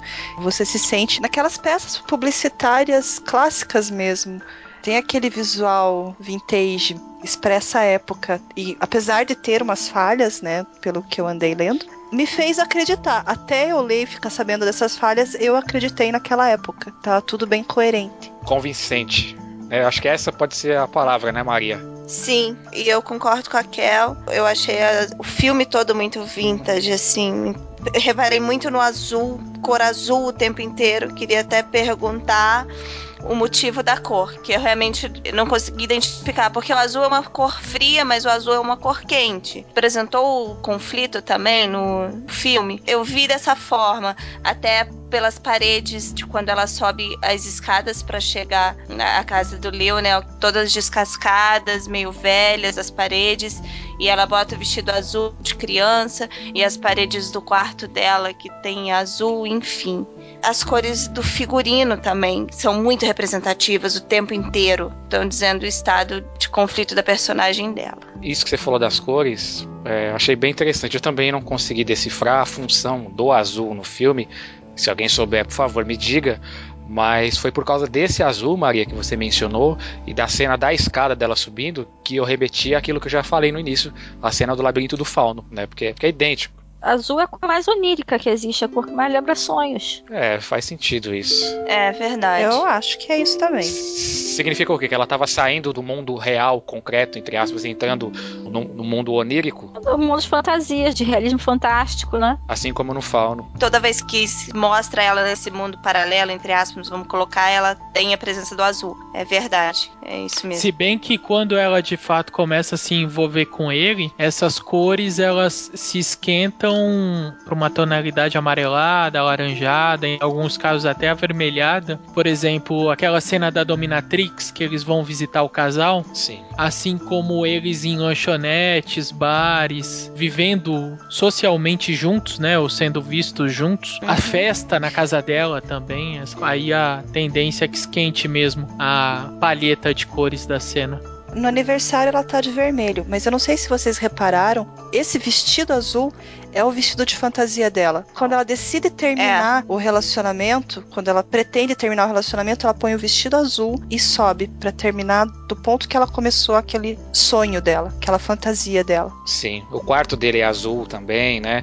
E eu acho que a gente pode, pegando essa paleta de cores, né, que a Maria falou aí, Uhum. existe um contraste muito grande, ou, nas palavras do Luciano, uma dicotomia muito grande entre a ausência de cor, que é, é um cenário muito clean, né, a casa dela. É um cenário de fotografia. A casa dela não parece uma casa, parece um cenário de fotografia. É um estúdio, né? É um estúdio, exatamente. Muito branco, muito creme, é uma coisa muito clean.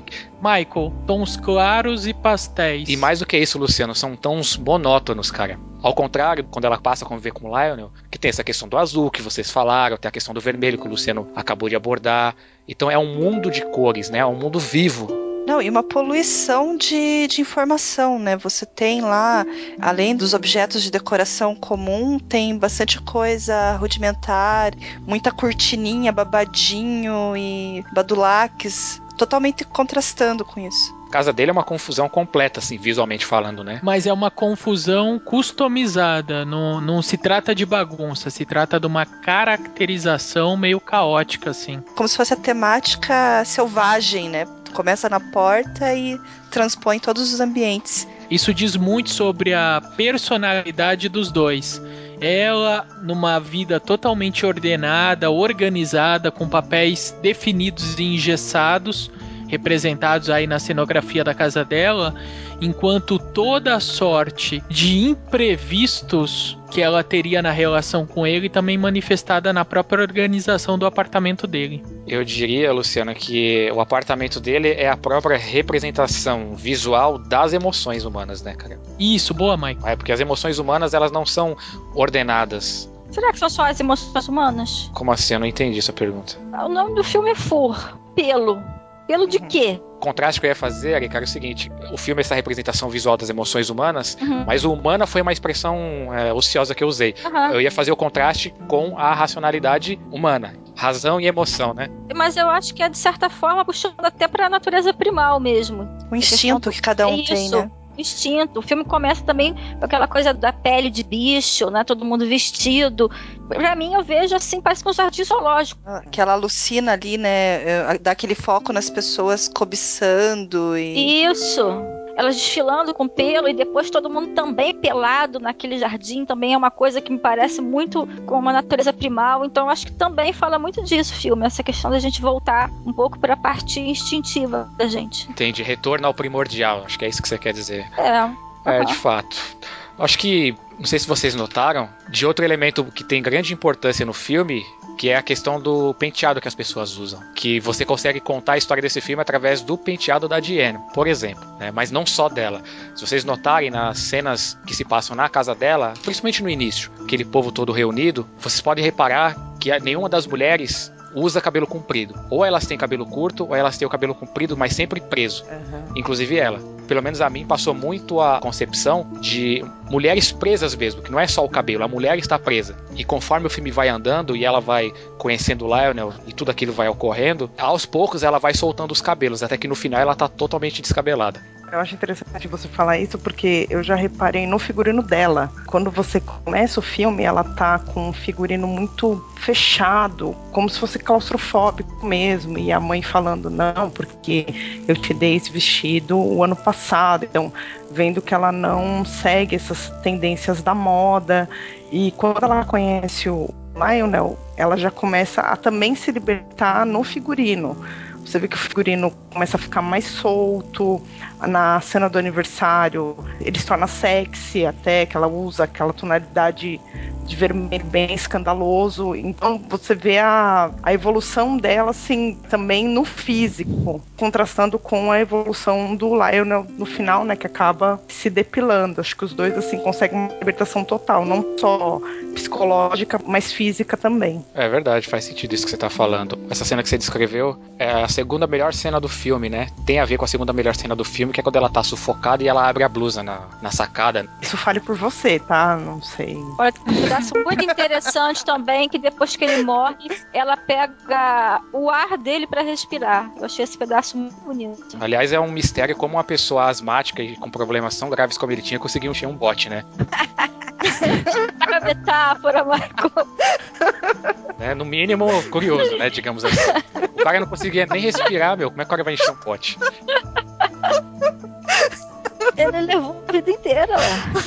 Pois é, deve ter sido mesmo. Pra encher aquele bote.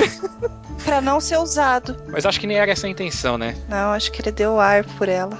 Exatamente. Literalmente, né? Até trocadilho de mulher é mais afetuoso, né, cara? Perdi meu ar por você, meu bem. Ele poderia ter enchido uma bexiga em formato de coração, já pensou que. Feito um cachorrinho, né? É, pois é. Peludo. Não, sabe aqueles com bexiga que o pessoal faz? Ele podia ter enchido uma daquela, feito um cachorrinho lá. Why would you want to take a portrait of someone you've never seen, Deanne?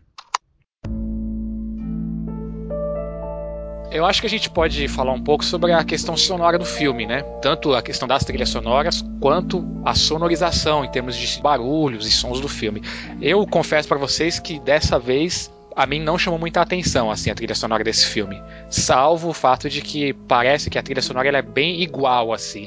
Você não tem músicas que destoam muito uma da outra, assim, sabe? Em termos de uma ser muito calma e outra ser muito agitada, nem nada disso. Quando ela começa a, a ficar sufocada com aquilo tudo que tá acontecendo, quando a câmera dá aquela sensação de náusea e fica aquele barulho de como se fosse um, um, um eco no fundo e a, o som ele se fixa em pequenos eventos, assim. Alguém que dá uma mordida, alguém que, sei lá, mexe uma cadeira e tal. Eu achei isso bacana. Tem mais de uma música no filme? Nossa. Sério?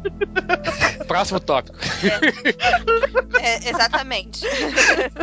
É uma trilha sonora contida. Isso. É uma roda sonora, né? Fica em looping. É, eles poderiam ter trabalhado isso melhor, né? Inclusive, poderiam ter feito a música evoluir de acordo com as situações do filme, né? Então, mas sabe o que eu acho? O filme é delicado, então não se esperaria, por exemplo, uma trilha agressiva, no sentido de se sobressaltar a própria delicadeza do roteiro. É. Sabe o que, que me lembra isso? Caixinha de música com bailarino. Isso, boa referência, boa analogia. Como tudo nesse filme tem tanto símbolo, se bobear foi proposital. Minhas amigas e host, a gente não pode perder de vista de que esse é um filme sobre uma fotógrafa. Então a fotografia do filme tem de ser muito mais minuciosa que outras características, inclusive a música. Sim. Esse filme ele seria horrível se ele pecasse na imagem.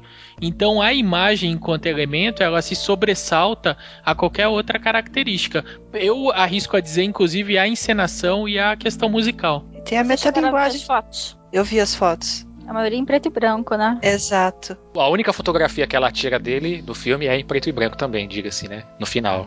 E metalinguisticamente também fala-se muito da fotografia, né? Ah, o tempo todo, né? Eu achei bonito é, eles mostrarem isso a hora que ele mostra pra ela aquele cenário das garotas passando Sim. passando roupa, acho que é, né? Sim. E ela entra e olha junto e aparece a imagem invertida. Por aí é a câmera dela que não existia. Mas tudo bem. Tem dois pontos em relação a isso que, é, que são muito importantes, inclusive para caracterizar o envolvimento da câmera no desenvolvimento da história. A primeira delas é justo, justamente isso. Eu tive a ideia de que as pessoas morrem quando vão pousar para fotografia. E isso fica muito claro nessa sequência das modelos passadeiras. É, elas estão fixas lá por um período gigantesco. Elas não se mexem, elas não se movem.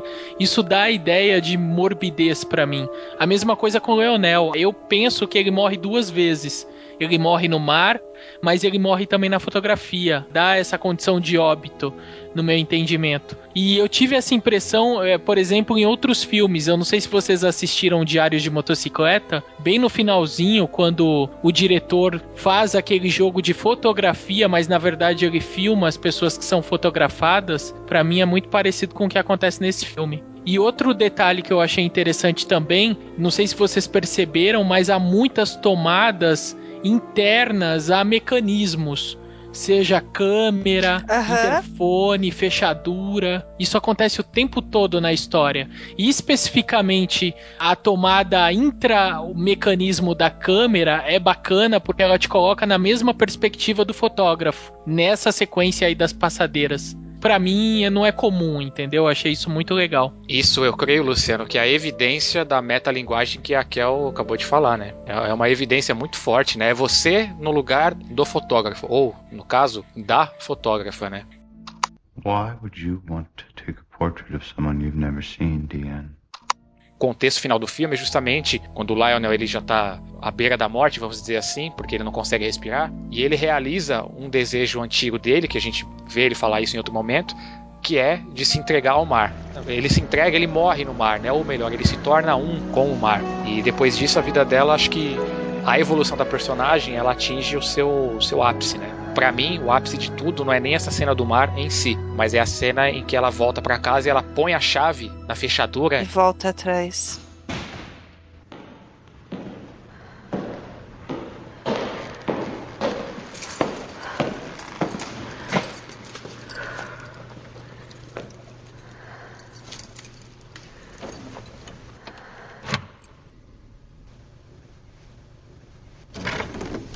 Exatamente. Aqueles pequenos segundos ali mostra que ela realmente não pode mais voltar a ser o que ela era. Pelo menos a impressão que me passou foi essa. O que que você achou, Kel? Você já falou tudo, o que que você deixou pra eu falar? Mas a sua opinião com certeza é mais interessante que a minha. O que eu tenho pra dizer é que eu chorei com o final.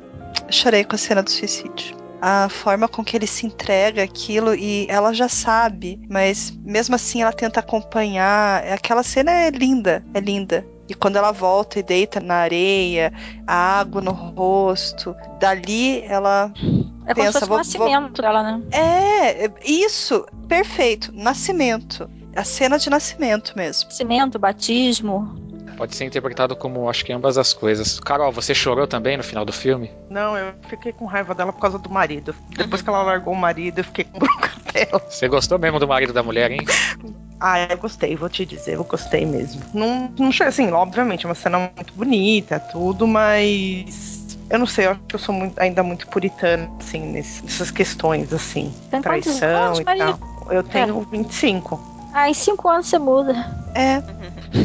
Acredite, nós a gente sabe. Ou você é puritano ou você gosta de ser do contra. Uma das duas coisas. A gente vai descobrir ainda. e Maria, se emocionou com a cena final do filme também? Michael, eu não consegui assistir a cena final do filme, estou indignada. Maria! Não tem problema, eu estava ansiosa pra gente começar a gravar logo pra eu descobrir a cena final. Que eu não consegui assistir e eu fiquei agoniada até o último minuto pra tentar ver e não consegui. Putz, se eu soubesse que você não tinha visto, eu teria descrito a cena com mais emoção.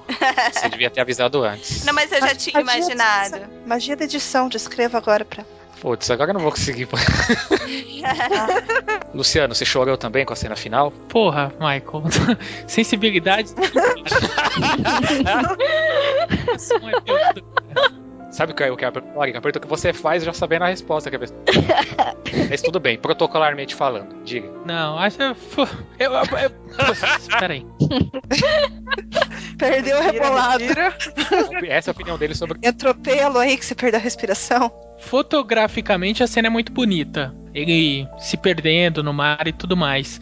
A sequência que foi mencionada pelas meninas, incluindo você, porque eu acho que foi você que disse, da questão da fechadura, de que ela toma a decisão ali do caminho que ela seguiria, inclusive profissional, também é bem emblemática, é bem relevante, importante para fazer o desfecho do filme e para finalmente casar com a biografia real. Esse trecho, pelo menos, ele para mim foi bem interessante, bem convincente. Sim, talvez mais convincente ainda, retomando pela última vez a cena da fechadura, pela tensão que se estabelece ali, né? A cara de expectativa do marido dela quando ela tá com a chave ali. Quando ela tira, há uma sincronia de imagens. Ela tira a chave de dentro da fechadura e imediatamente ele abaixa a cabeça. A gente advoga de novo o papel fundamental desse personagem. Como escada.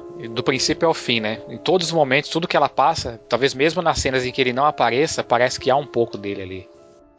Why would you want to take a portrait of someone you've never seen, Deanne? Bom, agora a gente vai chegando ao final de mais um Cinecast Cult. Quero agradecer as amigas e queridas que estão aqui hoje. Isso serve para você também, Luciano, para você não se sentir excluído. Ah, doguei. e eu quero ouvir agora as considerações finais. Começando aí, pode ser por você, Erika. Vamos lá. O filme, por ter uma personagem feminina, a mensagem ficou parecendo única exclusivamente feminina, mas não é. Todos nós temos os nossos porões, a gente tem sempre que olhar para ele, trazer algumas coisas à luz, entender os nossos limites, as bizarrices que seja. Então eu acho que por isso que assim, ele deveria ser um filme visto também com outros olhos pelos homens, não assistindo só se colocando no papel do homem, porque uma mulher assiste o filme, ela consegue se colocar em qualquer papel. Então, a, a, simbologia dela, do processo dela, é uma coisa que é interessante que aconteça com o crescimento tanto masculino quanto feminino. Concordo com as últimas palavras aí do Luciano, quando ele diz da importância da fotografia no filme, né? Desde a primeira cena foi o que mais me chamou a atenção, foi a visão fotográfica da personagem tempo inteiro o filme coloca a gente em loco numa perspectiva de, de foto mesmo, assim, em, em diversos momentos. Isso me chamou muito a atenção. Eu achei isso muito fantástico no filme. E concordo com o Luciano quando ele disse que não poderia ser diferente, é o que tinha de ser do filme, sobreposto até a interpretação, que eu acho que não foi o caso, a interpretação foi bem legal de todos os atores aí. Quando a Erika fala que é um conflito interno geral, tanto masculino quanto feminino, eu concordo. E eu vi o filme com essa visão de um monstro interno. Acho até ruim chamar de monstro, porque pode ver conflito como negativo, né? Esses conflitos internos, eles são importantes e eles têm que vir à tona. E as bizarrices, as estranhezas internas da gente, elas fazem parte e elas têm que conviver. Elas não podem ficar guardadas, porque em algum momento, com, com perdão da palavra, dá merda. Então é, é importante externar isso. E eu volto a falar meu clichê do início, assim, de perto ninguém é normal. Então eu acho importante a gente colocar à tona essas coisas diferentes que a gente tem, seja lá que coisa for essa.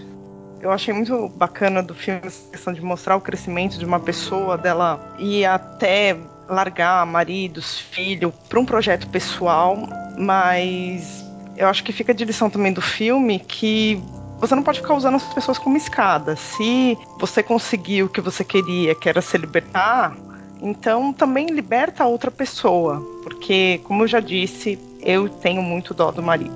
Então eu acho que ele ficou muito arraigado ainda a ela, porque ele amava muito ela e ela se libertou, mas não libertou o marido. De resto, é um filme muito bom que vale a pena ser assistido, assim, apesar de não ser uma como diz no começo do filme, uma cinebiografia, levassem para o lado assim da fantasia, do imaginário, foi muito interessante o ponto de vista do roteirista e do diretor.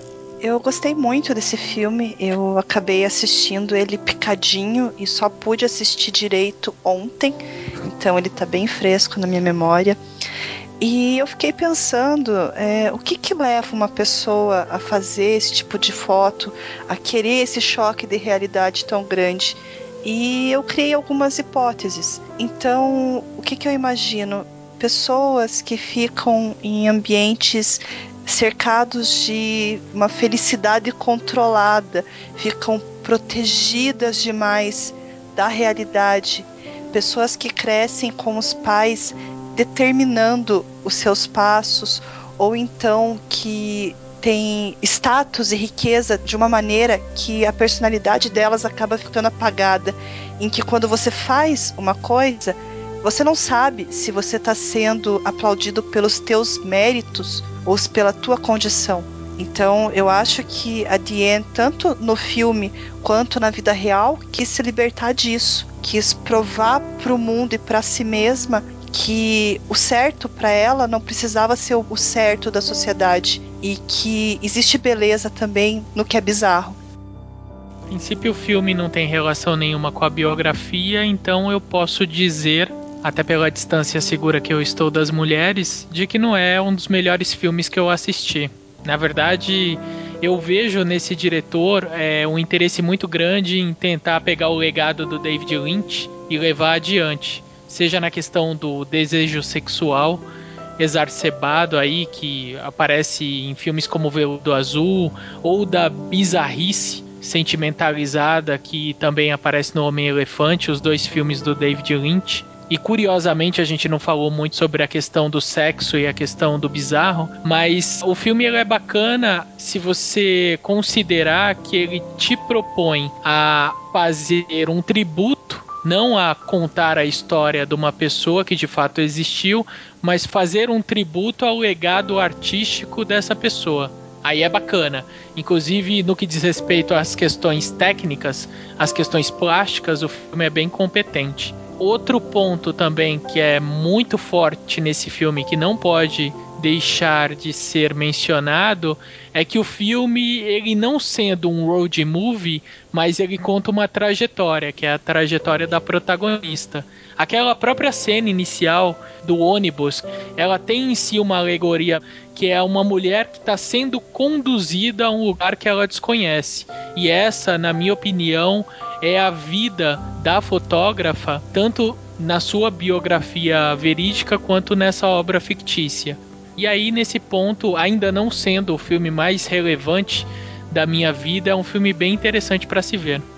Se você que está nos ouvindo, você sentiu falta da gente explorar um pouco mais a questão da figura real da Diane, claro, existem informações aí que você pode obter, a gente vai colocar algumas no post relacionadas à vida e obra, mas é preciso entender, como o Luciano já adiantou, de que esse filme é uma homenagem. Então a nossa preocupação aqui e também do, do diretor do filme não foi entrar em méritos biográficos, mas foi explorar uma personagem inspirada na figura real. É um filme interessante, eu, confesso que eu gostei do filme, não é também o filme que mais me atrai, mas esse filme ele tem muito a ensinar. Eu acho que é um filme modesto, ele tinha uma missão a cumprir, se propôs a uma missão e ele cumpriu essa missão com louvor. Creio que ele não não se arvorou uma missão maior do que ele poderia cumprir. Dependendo da forma como você for ver esse filme, ele tem muitos ensinamentos. Se você for uma filha oprimida ou um marido manso, por exemplo, esse filme certamente vai ter algo a te ensinar.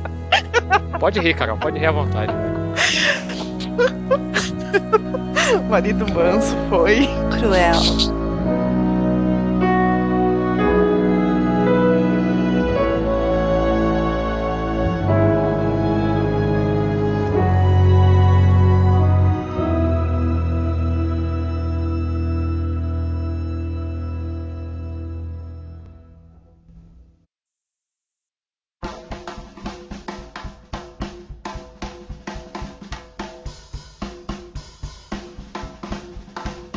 Bruno chegou agora, tirou a roupa e tá dançando de cueca, bicho. Eu não, tira uma foto. Imagens, queremos imagens. Caramba, eu não, tipo, ele me atrapalhou, juro. Vai arrastar ele. Isso deve ser uma cena dantesca, né? Meu Deus. É muito tenso, é muito tenso, porque ele tá muito gordo. Mas isso. Meu Deus.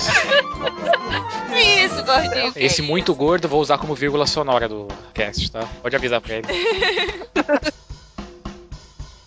Deixa eu já anunciar aqui no Facebook. Estamos começando a gravação.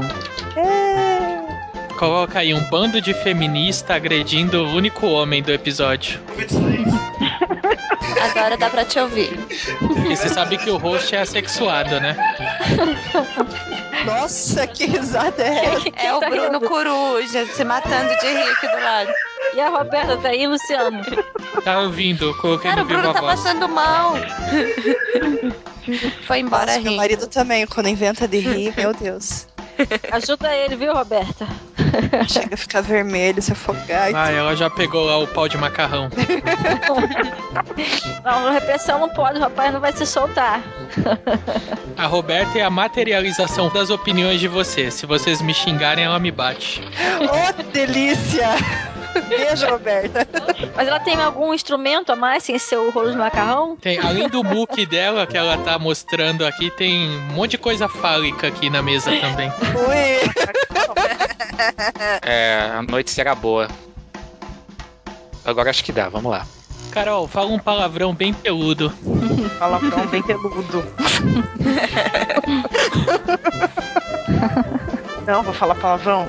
Um monte de gente que eu não conheço, assim, é feio. É assim que é gostoso. Solta os bichos, Carol. Não, não, não. Pode falar, a gente quer que você choque a sociedade hoje. Hoje é o cast perfeito pra chocar a sociedade. Vai, se liberta, Carol. Eu não vou entrar no joguinho do Luciano, não, vou, do senhor moralismo, vou ficar quietinha. Você solta os bichos da Roberta, Luciano. Cara, vamos discutir o filme? É, é, vamos voltar pro filme que é melhor. Você não quer fazer assim, você não quer desligar o PC, reiniciar e entra e eu te chamo de novo, às vezes resolve. Aliás, normalmente resolve, tá bom? Beleza. A gente espera você. Aí, como bom grupo de mulheres aqui, a gente vai falando mal de você enquanto você tá ouvindo. Ai, Olha que obrigada, horror. Luciano. Que Obrigada. feio, Eu não Luciano. tenho nada pra Muito esconder, ruim Luciano. isso. Nada pra esconder. Se quiser, pode até chamar Roberto. Ele veio moralista e machista. Incrivelmente, ele tá conseguindo piorar uma imagem que já é ruim.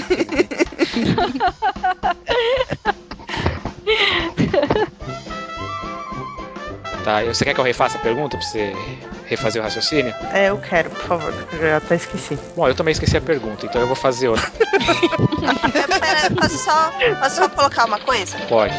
Pode, pô, no fundo. Peraí. Luciano, tenha respeito, porque você está falando com uma mulher casada, rapaz. Ô Maria, não deixa não. Põe o Luciano no lugar dele. Ponto feminino. O seu marido tem alguma coisa a dizer? Que eu tô ouvindo a voz dele aí. Tá batendo papo dele aqui com alguém. É, Deve ser com a lá. secretária. Abre o olho, viu? Cuidado. Na verdade, é a gravação do cruzador. Daqui a pouco eu vou pular pra janela dali. Ah, Nossa, cruzador com pular a cerca é tão sugestivo. sim. Nossa! Você leva tudo por trás sempre, Luciano. Por trás.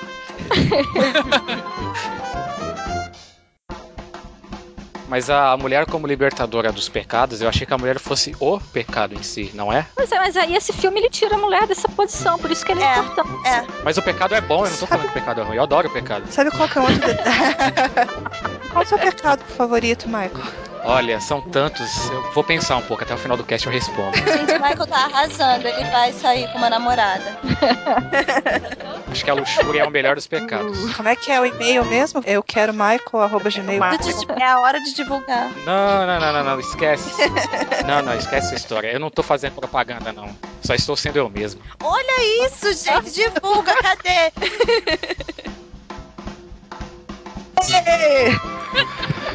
Gente, me desculpa. Olha, chegou na hora exata, hein? Putz, é, nem sei o que dizer pra vocês, sinceramente. Deixa eu explicar um negócio pra vocês. A minha internet é o seguinte: ela, ela é banda larga, mas ela, ela é retrô. Ela acha que é a internet dos anos 90. Que é aquela internet que quando o telefone toca, a internet cai. Já vieram técnicos da empresa de telefonia por três vezes aqui mexerem na, na fiação, mexeram, trocaram tudo. Fizeram serviços de primeira mesmo, sabe? O que acontece? Enquanto eles estão aqui, funciona. Quando eles entram no carro e vão embora, aí volta a dar problema, entendeu? Eu acho que tem que pegar a foto dos técnicos e botar ao lado do modem, assim. pra, pra ver se funciona, porque realmente. Ô Michael, Oi, melhor que você ficar se desculpando, tem uma forma de se redimir. tenho medo de perguntar, mas diga. Todo mundo faz silêncio e aí você fala, isso nunca me aconteceu antes. E todas as meninas falam, tudo bem, Michael, isso não é importante.